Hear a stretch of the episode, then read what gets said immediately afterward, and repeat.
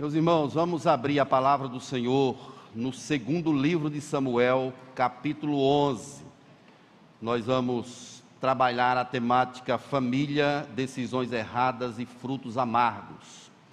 Vamos conversar um pouco sobre família à luz da palavra de Deus. Muitas igrejas pelo Brasil afora celebram no mês de março, de maio, né, como sendo o mês da família e trabalham temáticas relacionadas à família. E hoje eu resolvi trazer uma palavra de Deus à igreja sobre essa questão de família. Vamos então ler o texto, segundo o livro de Samuel, capítulo 11. Nós vamos ler os versos 26 e 27 aí da palavra de Deus. Ouvindo, pois, a mulher de Urias que seu marido era morto, ela o pranteou.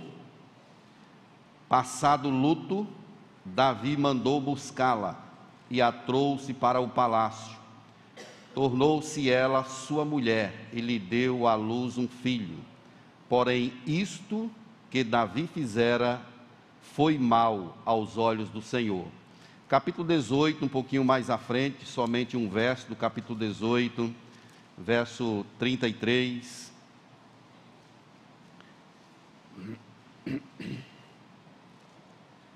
Então o rei, profundamente comovido, subiu à sala que estava por cima da porta e chorou. E andando dizia: Meu filho Absalão, meu filho, meu filho Absalão, quem me dera que eu morrera por ti, Absalão, meu filho, meu filho. Vamos orar? Senhor Deus, estamos diante da tua palavra viva e eficaz, poderosa, totalmente suficiente. Nós pedimos ao Senhor que nos dê a graça de sermos alimentados por ela nessa manhã.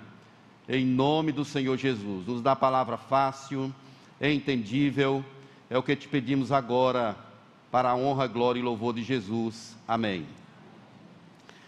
A família nos é algo muito caro.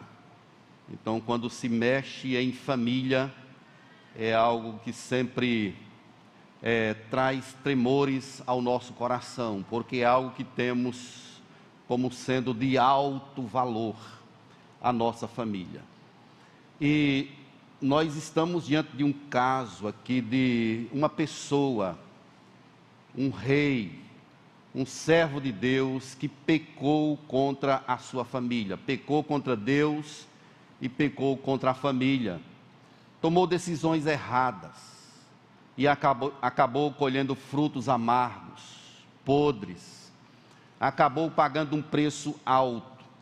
Davi não está colocado aqui como um algo para quem a gente possa olhar e dizer assim, esse aqui é um exemplo de moralidade. Não é esse o sentido da Bíblia quando ela narra uma história tão controversa no que diz respeito a essa pessoa, a esse rei, que foi um guerreiro imbatível, um homem de Deus, altamente usado pelo Senhor, mas que comete algo vergonhoso, que lhe custou caro. Então essa história, ela é inspirada pelo Espírito e eu fiquei me perguntando por que, que uma história como essa está registrada na Bíblia é como se fosse uma mácula, uma nódoa na, na vida desse homem. Ele é o, a pessoa que escreveu 73 dos Salmos. Escreveu belíssimos salmos, era um homem de Deus, altamente usado por Deus, e de repente ele comete essa loucura.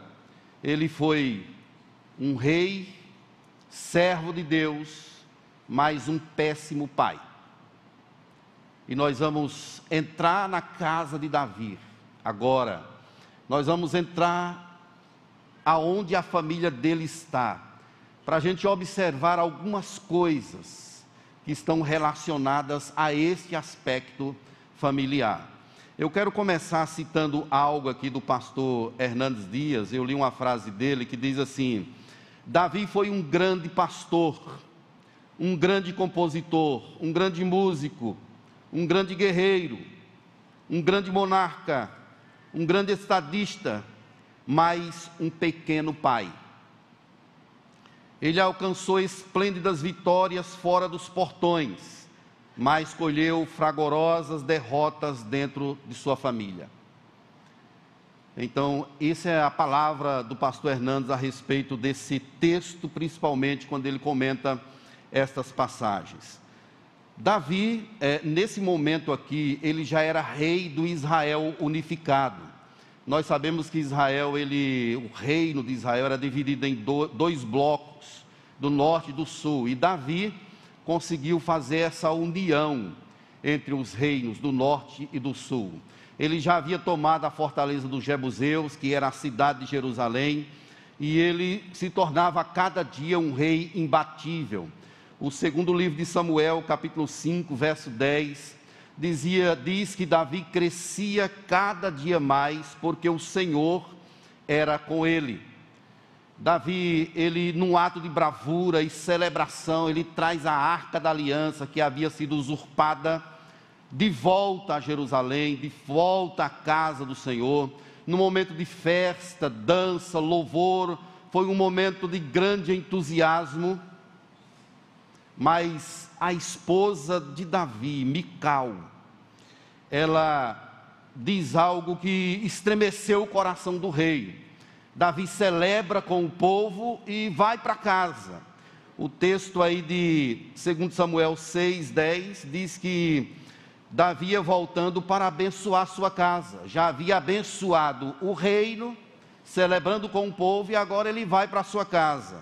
Quando ele chega lá, Mical diz o seguinte para ele: Que bela figura fez o rei de Israel, descobrindo-se hoje aos olhos das servas. Que belo exemplo. Davi tirou a roupa de monarca, de rei, vestiu uma roupa de sacerdote e estava ali dançando no meio do povo. Quando ele bate o pé em casa, Mical já chega com os dois pés. Isso significa que tinha alguma coisa complexa dentro do seu casamento. Tinha alguma coisa errada. Que bela figura fez o rei, tirando a roupa, se mostrando às suas servas as palavras de Mical apontam para algo terrível dentro da família, dentro do casamento de Davi. Devemos lembrar que essa esposa de Davi, ela foi dada a Davi em consequência da derrota de Golias. Davi matou a Golias e recebeu por esposa do rei Saul Mical. Só que houve uma reviravolta. Saul, enciumado, pegou a sua filha e deu a outro homem e Davi, quando assumiu o trono, ele foi atrás dessa esposa e a trouxe. A Bíblia mostra que o marido dela ficou angustiado, sofrendo muito por causa disso que Davi fez. Mas o fato é que Davi trouxe Mical e a tomou novamente como, como esposa. Então ele está no trono e ele tem sete esposas e diversas concubinas. Ele era casado com Abigail, ex-esposa de Nabal, nós conhecemos a história, e tem um filho chamado Quileabe. Ele é casado também com Ainoã, ex-esposa de Saul. Então perceba o drama. Tem Mical, que é filha de Saul, e tem Ainoã, que é ex-esposa de Saul. É casada com Davi. E aí nós temos Amnon, que é filho dela, de Ainoã. E tem outra esposa chamada Eglar, que é a mãe de Itreão, Maaca, que é a mãe de Absalão e Tamar, Agite, que é a mãe de Adonias, e Abital, a mãe de Cefatias. Ao todo eram 19 filhos e diversas filhas, que a Bíblia não aponta aqui né, a, o nome delas, mas eram em torno de uns 30 filhos, sete esposas diversas concubinas. É bom que a gente ressalte que esse não é o retrato de família que Deus quer. Há uma proibição em Deuteronômio a respeito desse ajuntamento de mulheres, mas Davi, ele está invadindo as divisas, os parâmetros estabelecidos por Deus. Então, o que nós temos aqui é esse homem, com sete esposas, diversos filhos, vivendo aí a sua vida marital, a sua vida da conjugalidade. Então, vamos olhar um pouco mais de perto a vida familiar de Davi. Podemos observar a princípio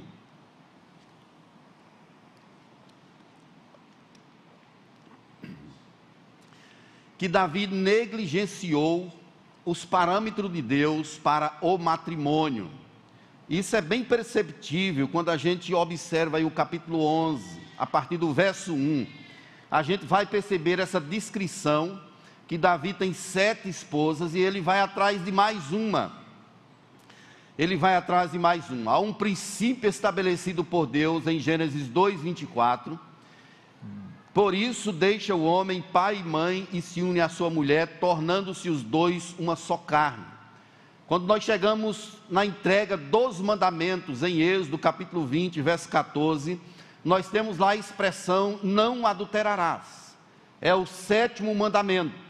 Ou seja, Deus estabeleceu um casamento e diz para que o homem não adulterasse. Quando Jesus é arguído sobre essa questão em Mateus 19, pelos fariseus. Eles falam assim: olha, Moisés permitiu a carta de divórcio. E Jesus então responde o seguinte: 19, verso 4: Não tendes lido que o Criador, desde o princípio, os fez homem e mulher e disse: Por isso deixa o homem, pai e mãe, se une à sua mulher, tornando-se os dois uma só carne. E eles arguíram com Jesus, dizendo que Moisés permitiu. E Jesus responde no capítulo 19 de Mateus, verso 8: Por causa da dureza do vosso coração. Entretanto, não foi assim desde o princípio. Ou seja, a Bíblia é muito clara a respeito da questão matrimonial. Deus não aceita divórcio. a Bíblia não fundamenta divórcio. Jesus, ele mostra que em Mateus capítulo 19, exceto por relações sexuais ilícitas, essa palavra sexuais é a palavra porneia, que é um pouco ampla, não apenas o adultério, mas outros tipos de pecado relacionado, relacionados à sexualidade. A confissão de fé, que é um, um dos símbolos de fé da nossa igreja, ela sustenta que pode haver o divórcio em duas questões: pelo adultério e também outro fator chamado de deserção, que biblicamente se aplica para pessoas que são casadas com gente descrente. A parte descrente resolve ir embora. Então a confissão de fé sustenta que isso também legaliza o divórcio. Mas, biblicamente, é muito complicado você sustentar essa prerrogativa. E aqui eu já abro um parêntese, para não ficar um suspense, e dizer assim: se você já viveu essa experiência em sua vida, eu digo a você, em nome de Jesus, que Deus perdoou você, mas não faça mais. Deus não levou em conta os tempos da ignorância. Deus não levou o tempo da ignorância, enquanto os tempos da ignorância. O princípio estabelecido por Deus é de um casamento.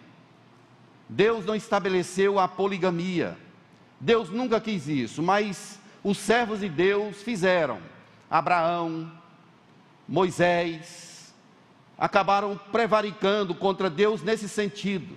Mas quando a gente olha para a Bíblia como um todo, Deus quer que o matrimônio seja preservado. Ele não é sobre nós. É o, representa um relacionamento maior de Cristo com a sua noiva, que é a igreja. Então, os jovens que vão se casar, pensem, analisem. Casamento é a união entre homem e mulher para existir enquanto a vida durar. É Deus quem diz isso. Por que então que existem tantos, tantos divórcios, inclusive com lideranças da igreja? Por causa da dureza do coração. Pecado. nós justificamos os nossos erros, procurando desculpas esfarrapadas, sem sustentação bíblica. Ah, porque Fulano é muito diferente de mim, é incompatível. Ou ela não estava fazendo isso, não estava fazendo aquilo, era uma mulher difícil, era um homem difícil. Mas Deus, Ele estabelece o parâmetro de um casamento. Então, você que está vivendo crise no casamento, vai para Deus, dobre o joelho. Quem sabe você está pensando em divórcio. Repreenda esse pensamento da sua vida que é coisa de Satanás. Coloque o seu coração diante de Deus, marche na direção da cruz. É lá que nós encontramos a cura para todos os dilemas que nós enfrentamos. Relacionamento conjugal não é fácil. São dois pecadores lutando para viver juntos. Tem egoísmo, tem disputas, mas nós seremos totalmente realizados se nós focarmos em Deus e não no outro. É a Deus quem temos de prestar conta e não ao outro. O nosso foco é a glória de Deus. Veja que Davi tem sete esposas, já está em pecado. Mas o texto começa dizendo que decorrido um ano, no tempo em que os reis costumavam sair à guerra, Davi envia Joabe seu servo e, e seus servos com ele e todo Israel que destruíram os filhos de, de Amon e sitiaram Rabá. Porém Davi ficou em Jerusalém. Era primavera, Davi deveria ter ido para a guerra como era costume dos reis. E numa daquelas tardes, ele está ali tranquilo, o seu exército está em guerra. E Davi está de boa, tirou um tempo de folga, tranquilo, e de repente ele olha e vê uma mulher tomando banho. E na hora, Davi pergunta: quem é aquela mulher? E alguém responde que é Betseba, ou Batseba ela é filha de Eliã, que é um dos conselheiros de Davi, e é neta de Aitofel, que é um grande amigo de Davi. Davi escreveu um salmo por causa de Aitofel, quando ele deixou Davi e passou a estar do lado de Absalão. E Davi o chama de amigo, dizendo que o amigo o abandonou. E o texto da Bíblia diz que essa mulher, ela era muito formosa. Ela era muito formosa. O que, que nós temos aqui? Essa palavra formosa é a palavra agradável. Pode ser traduzido também por satisfação, excelência. Pela prescrição aqui das Escrituras, parece que Batseba era uma mulher muito bonita Davi pergunta quem é. E alguém responde dizendo ela é esposa de Urias. Talvez essa essa notícia de que ela é casada pudesse colocar um freio no rei. E além disso, é casada com um dos seus guerreiros. Um dos seus guerreiros que está lá em campo de batalha.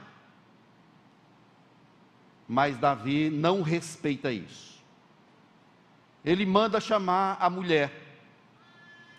E ela vem. Não há nenhum registro aqui de que Batseba ela teve alguma ação no sentido de evitar aquilo. Ela já sabia do que se tratava. Ela não é inocente. Ela vem ao palácio e o texto diz que Davi a possuiu. Ele teve relações com Batseba. E a única palavra da escritura que está registrada sobre ela é quando ela manda avisar a Davi dizendo que está grávida. É a passagem que nós temos aí. E agora essa notícia para Davi vai trazer sérias consequências. Porque Davi ele começa a entrar num charco, um lamaçal, um abismo chama outro abismo, e ele vai se perdendo cada vez mais, é como se ele não conhecesse a Deus. É a tendência natural do homem esconder o pecado. Ele manda chamar Urias, que é o esposo de Batseba, e tem um plano: olha, se Urias voltar para casa, ele vai se deitar com a esposa dele e eu vou sair de boa. Vai ficar parecendo que Urias é o pai da criança e acabou. Urias era melhor do que Davi.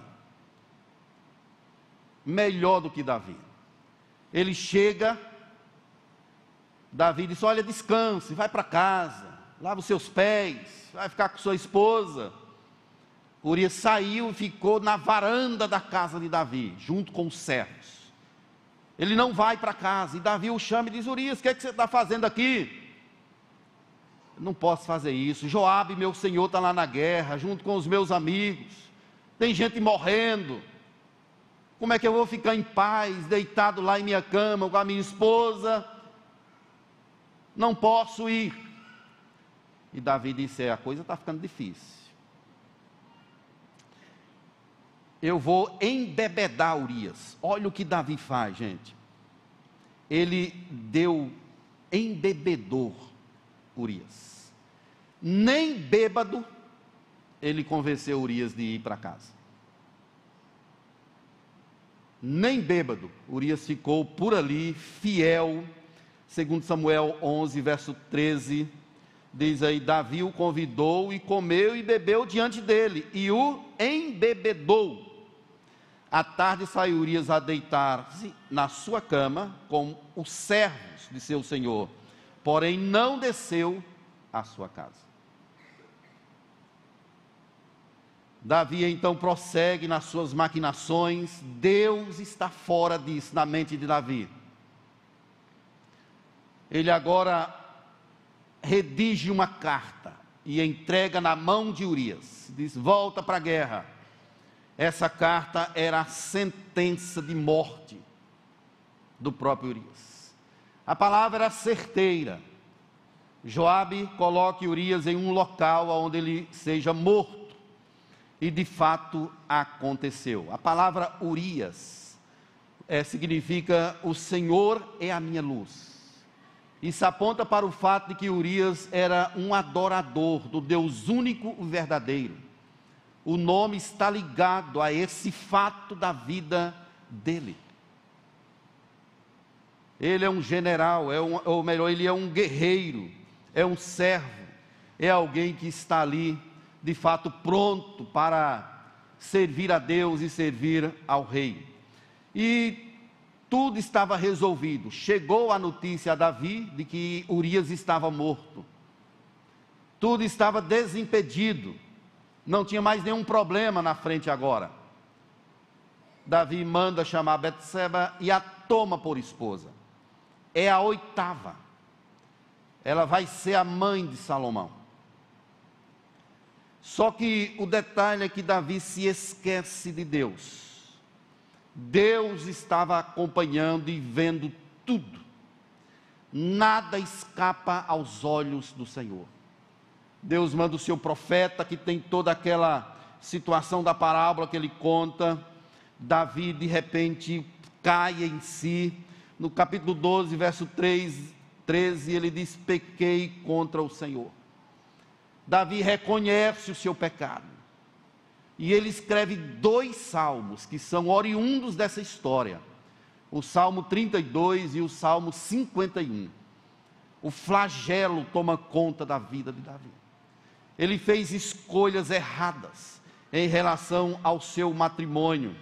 Ele negligenciou os princípios estabelecidos por Deus. Eugênio Peterson, comentando essa passagem, ele diz assim: Davi não se sentiu como um pecador quando mandou chamar Betseba, se sentiu como um amante.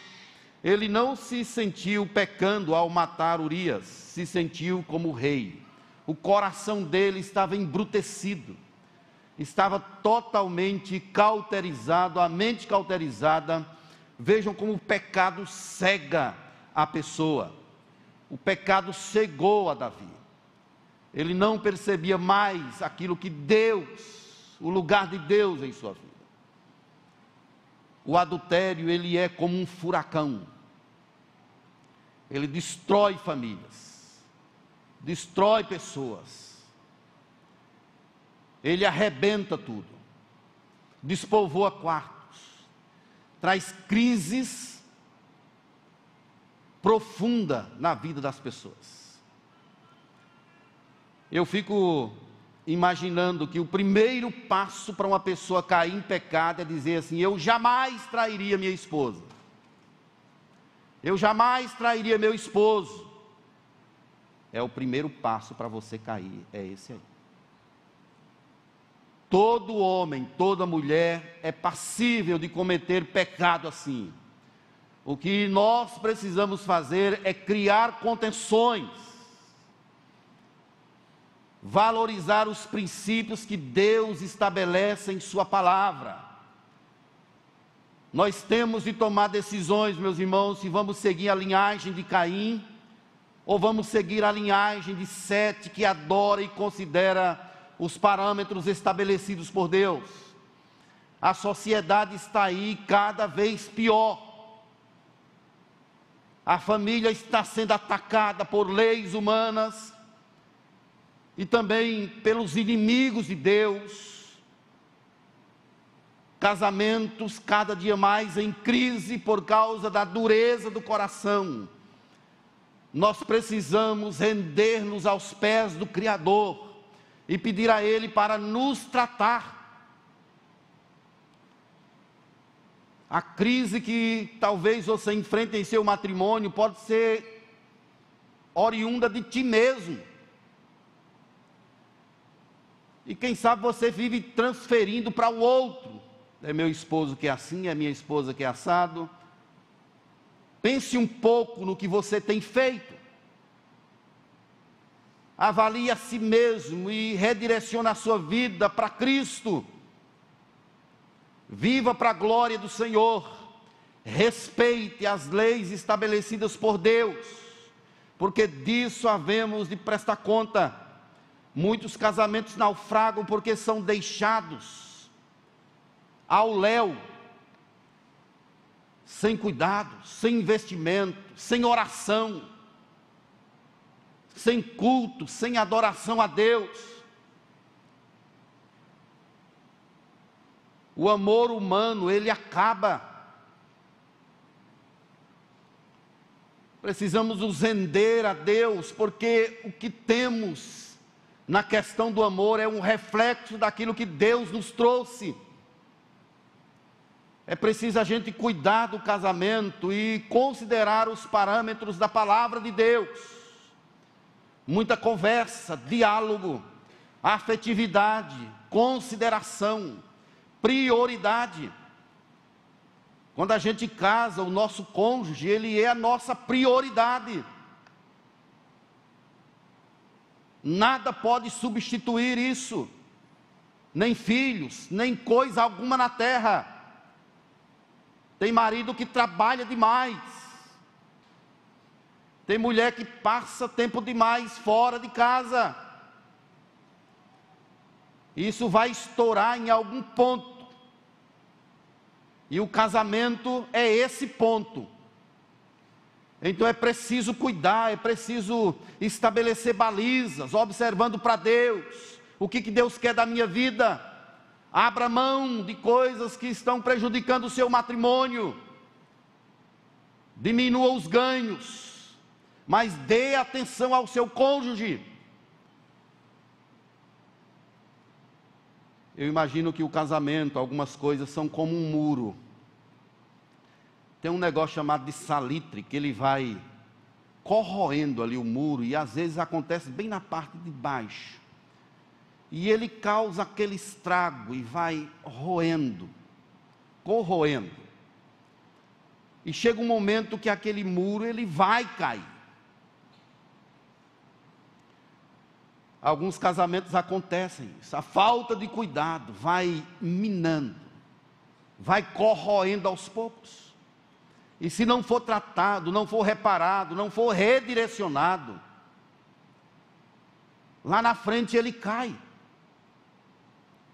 É por isso, meus queridos, que nós devemos observar o que Deus quer para a nossa vida em relação ao matrimônio. Toda vez que um crente se divorcia, é como se Satanás desse um tapa na cara de Deus e dissesse assim: Olha, aquilo que representa o seu relacionamento não é tão perfeito. Quem diz isso é John Piper, no seu livro Casamento Temporário. Toda vez que um cristão se divorcia, é como se Satanás desse um tapa na cara de Deus. O casamento não é sobre você, é sobre Jesus e a sua igreja. Esse relacionamento de Jesus com a sua noiva não será rompido. Preserve o seu relacionamento, porque ele tem implicações em algo maior. Trabalhe o seu coração na presença de Deus. Davi caiu em ruína porque desconsiderou os princípios elementares da Escritura nesse aspecto do casamento precisamos observar o que, que estamos fazendo. Aqui no Nordeste nós temos uma cultura machista, homens que às vezes se colocam como senhores, mas a palavra de Deus para a gente é que há uma igualdade entre homem e mulher. A diferença que existe no aspecto do matrimônio é funcional. Nós não podemos tratar a mulher como se fosse inferior, ela é igual em pessoalidade, em valor. Nós precisamos nos humilhar. A Bíblia diz: marido, amem a vossa mulher como Cristo amou a igreja. Ele se entregou por ela, ele alimenta, alimenta a igreja, ele cuida. E mulheres sejam submissas ao marido como ao Senhor. Todos são chamados a, ser, a serem submissos. Por causa de alguém maior, Deus e a sua glória. Não deixe o seu casamento sem investimento. Eu quero desafiar os casais aqui a manter uma vida de oração. Eu quero desafiar vocês a fazer o culto, a considerar a lei de Deus, a buscar o Senhor em sua casa.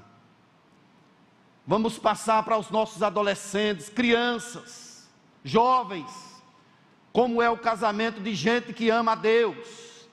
Não é perfeito, mas marcha na direção do Criador. Em nome de Jesus. Vamos viver essa realidade para a glória do Senhor. Eu quero abordar um outro aspecto aqui da vida de Davi em família, que é o abandono que ele fez do sacerdócio em seu lar. Nós pegamos uma porção maior desse texto, porque eu quero falar desse assunto também. Nos capítulos seguintes, a gente vai ver como Davi chorou pela morte do seu filho. Ele se angustiou pela morte do seu filho, dizia: Quem me dera morrer em teu lugar. Ele gritava. Isso aqui, meus irmãos, são os desdobramentos de um pai omisso, que deixou de exercer o sacerdócio em sua família. Os gritos de Davi, no capítulo 18, é são os resultados de 11 anos antes quando seu filho Aminon, ele estuprou a sua filha Tamar. Davi viveu isso dentro da sua casa e não fez nada.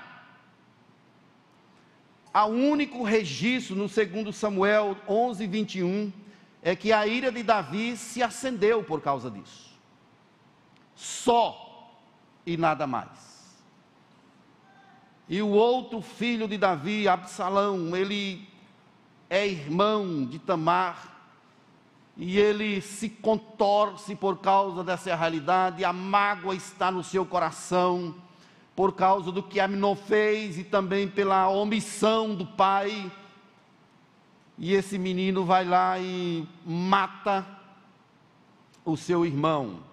John MacArthur diz assim: como Davi não puniu Aminon pelo crime, ele acabou abrindo mão de sua responsabilidade, tanto como pai quanto como rei. Davi abre mão da sua responsabilidade como um pai e como um rei. Ele não é um sacerdote no sentido de cuidar da família, cuidar dos filhos. O que que adianta acender a ira? Resolve o quê? Absalão foge, passa três anos de exílio na casa de Jesus. Ele está distante. Davi o autoriza a retornar, mas diz que não quer ver a cara de Absalão. Olha a situação desse pai. Por que, que isso acontece? Porque o seu coração está cheio de mágoa, decepção. Ele não quer saber de ver o filho. E Absalão passa ali dois anos sem ter acesso ao rei. Precisou uma pessoa de fora, chamado Joabe, para ir lá conversar com Davi. Davi, não faça isso com o menino, não. Receba. Chame seu filho. Olhe nos olhos. E é exatamente isso que acontece. Davi permite que Absalão entre, e Absalão chega e se prostra perante o pai. Davi apenas dá um beijo em Absalão. Esse beijo significava o perdão e o acesso à família outra vez. Mas não era isso que Absalão queria. Ele almejava o amor do pai. Quando Davi beija Absalão, ele está dizendo assim: Olha, você pode existir, pode ficar por aqui. Absalão tinha comida, bebida, a vida no palácio, mas não era isso que ele queria. Ele queria o pai, o amor do pai, a presença do pai, o abraço do pai, a disciplina do pai. Davi perdeu a oportunidade de ouvir as histórias do seu filho. Como é que você está? Aquele negócio lá que você fez, como é que está seu coração? Como, como foram lá esses três anos fora daqui? Ele perdeu a oportunidade de olhar nos olhos do filho, de abraçá-lo, de chorar com ele, mas não fez. Só deu um beijo na testa, não olhou nos olhos, não mencionou nem o nome do filho.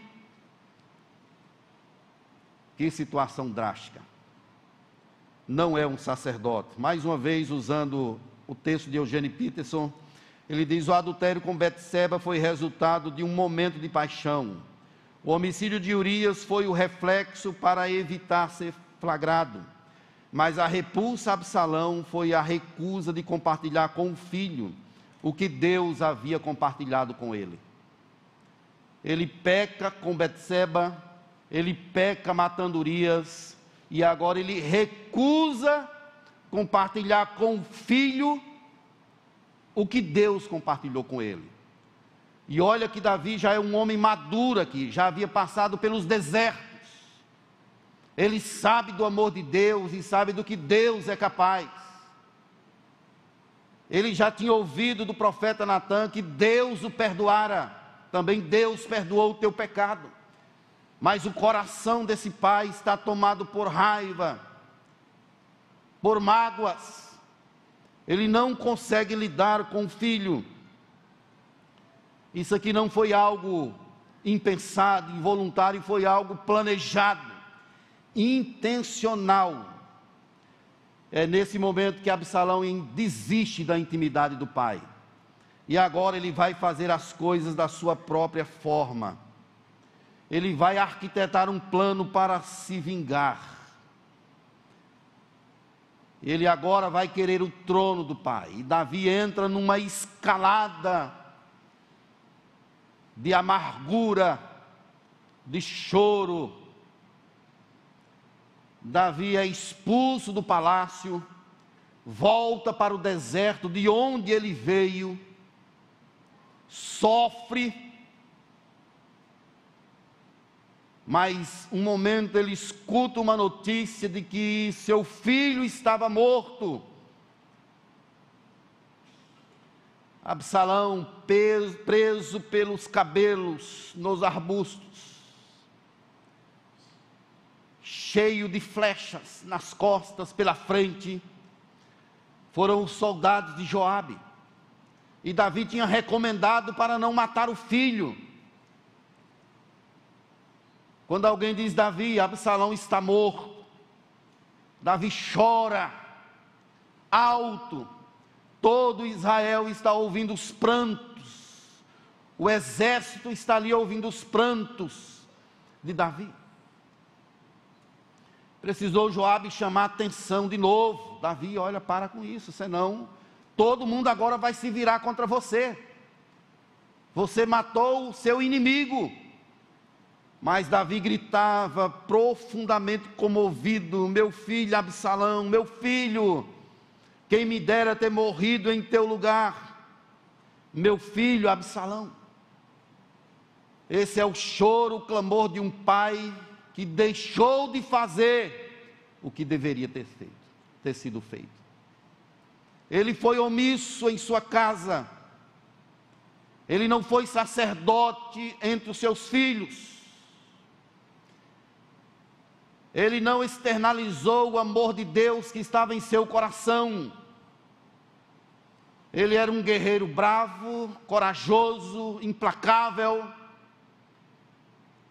mas naufragou como um sacerdote, como alguém que deveria fazer o papel de Deus em sua casa. E aqui, meus irmãos, eu quero chamar a atenção nossa como pais e mães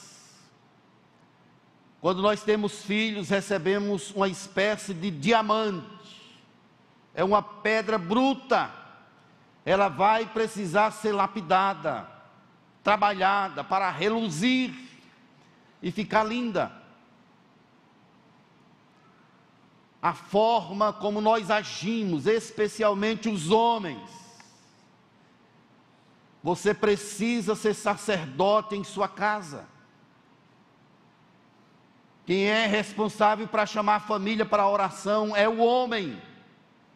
O papel dele na casa é o papel de Deus. Ele é o vice-regente da criação. Deus o incumbiu dessa prerrogativa. Nós estamos vivendo numa geração de homens frouxos, que não assumem o sacerdócio em seus lares. Os filhos fazem o que querem, e os homens omissos. Bem-aventurado é o lar que tem um homem em sua porta, um homem que teme a Deus, que ama a Deus, que não aceita coisas erradas entrarem nos seus lares. As relações sexuais, elas são praticadas a cada dia mais cedo. E alguns pais prescindem dos parâmetros de Deus e aceitam que isso seja praticado às vezes dentro do seu próprio lar. Coisas contaminadas que desagradam a Deus, nós temos de escolher se vamos seguir a direção de Deus ou se vamos seguir a direção da família de Caim. A que família nós pertencemos? Se somos de Deus, devemos exercer a função de homem, de mulher de Deus dentro da nossa casa. O que está errado, está errado e pronto. Acabou. Não podemos prescindir e abrir mão dos valores de Deus. Senão a gente acaba colhendo frutos podres de uma semeadura que nós mesmos fizemos. É preciso pensar naquilo que estamos fazendo em relação aos filhos. O nosso lar precisa ser um lugar de afetividade, de acolhimento, mas precisa ser um lugar de aprendizado da palavra de Deus, do caminho de Deus. Não estou dizendo para a gente ir lá atrás e ter aquele tempo onde os pais olhavam para os filhos, somente com o olhar e os filhos obedeciam. É outro tempo, é outra geração, novos meios, novas estruturas, mas o princípio da palavra de Deus é a mesma. Ensina a criança o caminho que ela deve andar, e quando for velha, não se desviará dele. E olhem que criança aprende por reprodução. Eles vão vendo o que os pais estão fazendo. Se o pai grita com a mãe e tem um filho, é provável que aquele filho também vai passar a gritar com a mãe. Porque ele aprende por reprodução. Nós precisamos, meus irmãos, restabelecer esse sacerdócio em nossa casa de homens de Deus, de pessoas que amam a Deus sobre todas as coisas, especialmente no relacionamento com os nossos filhos, não os provocando a ira, mas ensinando a eles como é andar com Deus, como é ter uma vida com o Senhor, para a gente não chorar lá na frente. Uma vez eu fui levar um rapaz para um centro de recuperação, ele era filho de um presbítero e ele tinha um problema relacionado ao alcoolismo. E o pai me chamou e disse assim: Pastor, a minha maior dor é de que fui eu quem dei o primeiro gole a ele. Eu fiz isso no tempo da ignorância. Eu o ensinei a beber. Esse pai sofreu todo tipo de sofrimento que se possa imaginar até ameaças, perseguições, violência. Uma semeadura que foi feita lá atrás. Nós precisamos observar o que estamos fazendo, precisamos agir como homens e mulheres de Deus, ensinando os nossos filhos a temer e amar a Deus sobre todas as coisas. E quando for velho, não se desviará dele. Observe o que você está semeando em sua casa, para lá na frente você não chorar como Davi, meu filho, minha filha, o que foi que eu fiz? Nós precisamos ser sacerdotes, homens de Deus, pessoas que abrem a Escritura em nossos lares Precisamos ler as Escrituras para os nossos filhos. Precisamos amá-los e colocá-los diante do Senhor todos os dias, buscando a bênção de Deus sobre a vida deles. É o nosso papel como sacerdotes. Mais uma vez eu quero enfatizar isso. O seu papel, meu irmão, você que é homem da sua casa, é o papel de Deus você tem de fazer na sua casa como Deus faria. Imite aquilo que Deus quer para a sua vida. E certamente Ele fará grandes coisas na sua família. É muito provável que aqui em nosso meio tenham pessoas que estejam passando por tempos de dificuldade na família, casamentos, crise com filhos, filhos que não são, não entregaram as suas vidas ainda a Cristo é possível que nesse meio tenhamos pessoas aqui que tenham filhos que são homoafetivos. É possível que tenhamos aqui pessoas que vivem crises intensas nesse relacionamento tenso, trincado.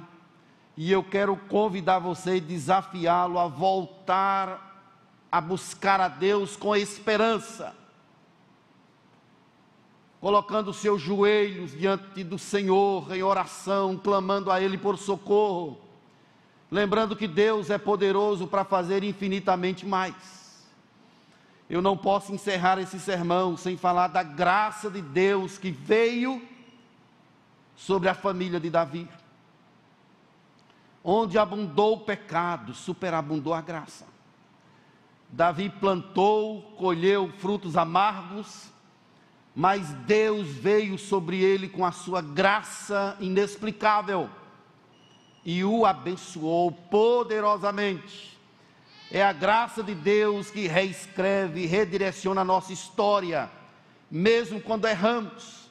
Pagamos um preço pelos nossos erros, mas Deus é tão gracioso que Ele nos permite de reconstruir, de recomeçar, de retomar as nossas vidas, agora com o nosso coração tratado por Ele, vivendo na presença dEle, somos conduzidos a fazer aquilo que Ele quer para a glória dEle.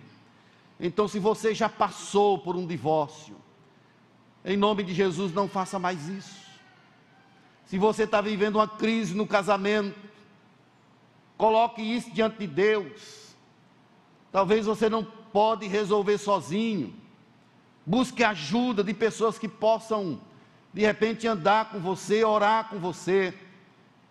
Você que passa por um problema com um filho, coloque isso diante do Senhor em oração.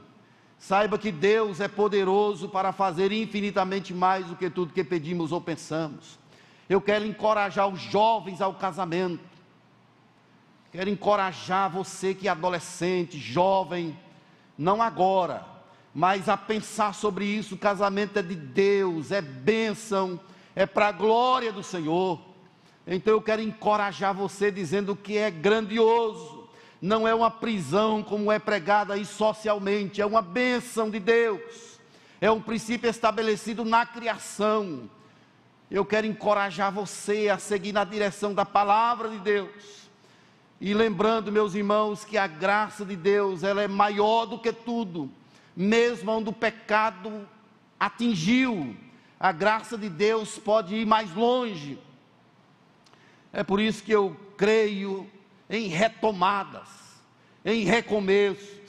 Tem pessoas que erraram na vida, que bateram o pé na pedra, que caíram, que fizeram coisas feias no tempo da ignorância mas o chamado de Deus é recomece, retome, siga, porque onde abundou o pecado, superabundou a graça. Eu quero dizer a vocês algumas questões aqui para a gente concluir em tom de aplicação. Primeiro, que a história de Davi mostra a sua humanidade e também mostra o quanto a vigilância é importante. Davi não vigiou. Ele é humano e caiu. Vigie, crie contenções, crie barreiras, caminhe na direção do Senhor. A história de Davi e Betseba está na Bíblia com uma advertência a respeito de escolhas, a respeito de caminhos que se pode tomar. As escolhas que fazemos podem resultar em coisas boas, se as fizermos pautado na palavra de Deus, ou pode resultar em amargura, sofrimento, se seguirmos a estrada e a inclinação do nosso coração. Eu quero concluir dizendo que a sua família é o seu grande tesouro. Ela é o teu grande tesouro. Cuide dela ela foi confiada a Deus, ela foi confiada por Deus a você. Cuide do seu casamento, cuide dos seus filhos, não os faça ídolos, mas cuide deles, porque eles pertencem a Deus. Nasceram, foi entregue a você para a glória do Senhor. Vale a pena investir na família, no casamento, nos filhos Vale a pena, a pena fazer tudo para que a nossa família seja um lugar de adoração, de louvor, de glorificação ao Senhor. Respeite os parâmetros estabelecidos na palavra de Deus, e certamente a boa mão do Senhor estará com você. Ame a sua família, cuide dela, não abra mão de orar por ela todos os dias, não abra mão de direcionar seus filhos no caminho do Senhor respeitando o culto, respeitando a Deus, considerando os parâmetros estabelecidos pela palavra do Senhor. E que Deus abençoe a nós e as nossas casas, a cada dia, em nome do Senhor Jesus. Vamos ficar de pé, meus irmãos. Eu quero chamar você para a gente orar por, pela família. Se a sua esposa está aqui, ou seu filho, vamos quebrar esse protocolo aqui. Se a sua família está aqui, eu queria que as famílias se juntassem. Os filhos fossem para perto dos pais. Vamos orar juntos então? Coloque a sua mão aí nas costas dessa pessoa. E se o seu esposo não está aqui, o seu filho não está aqui, eu quero chamar você para orar por ele agora, por ela, colocando no altar do Senhor. Quem sabe você, mãe, pai, tem gente na sua casa que não é descrente, que é descrente, que não foi encontrado ainda por Jesus. Quero pedir a você para orar por ele agora ou por ela. Deus é poderoso para libertar. Vamos orar pela família. Abra sua boca agora e ore com a pessoa que você tem aí próxima a você.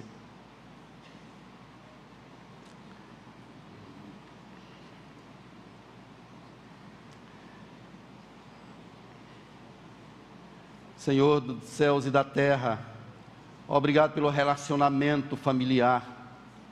Como é bom, ó Deus, termos cônjuges como é lindo essa questão do casamento quando a gente observa pelo foco bíblico. Como é lindo esse relacionamento entre pais e filhos, filhos e pais, entre irmãos. Louvado seja o Senhor pela família. Pedimos aqui a benção sobre os matrimônios, ó Deus, para a glória do teu nome. Se tem alguém nesse lugar que está em crise no casamento, eu peço ao Senhor a graça, a cura, em nome do Senhor Jesus. Se alguém passou por um divórcio, por uma situação assim, quem sabe traz mágoa, angústia, libera agora, Deus, graça para que haja perdão, para a glória do teu nome. Eu te peço, ó Deus, por filhos que ainda não conhecem ao Senhor, vá de encontro a eles agora e os abençoe, liberta-os para a glória, honra e louvor do Senhor.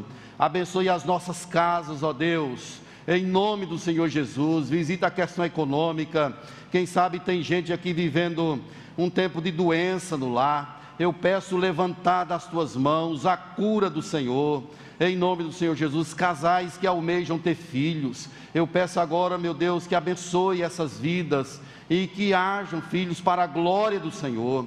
Pedimos a Ti a paz, o Teu Espírito sobre a nossa família e repreendemos o dedo de Satanás, repreendemos o plano do inferno, ele que veio para matar, roubar e destruir. Pedimos e declaramos agora que a nossa família pertence ao Senhor, é para a Tua glória queremos abençoar os nossos filhos, em nome do Senhor Jesus Cristo. Liberta, ó Deus, aqueles que estão aprisionados. Abre, ó Deus, a nossa mente, o nosso coração, para que entendamos o teu propósito, entendamos o teu querer relacionado à família.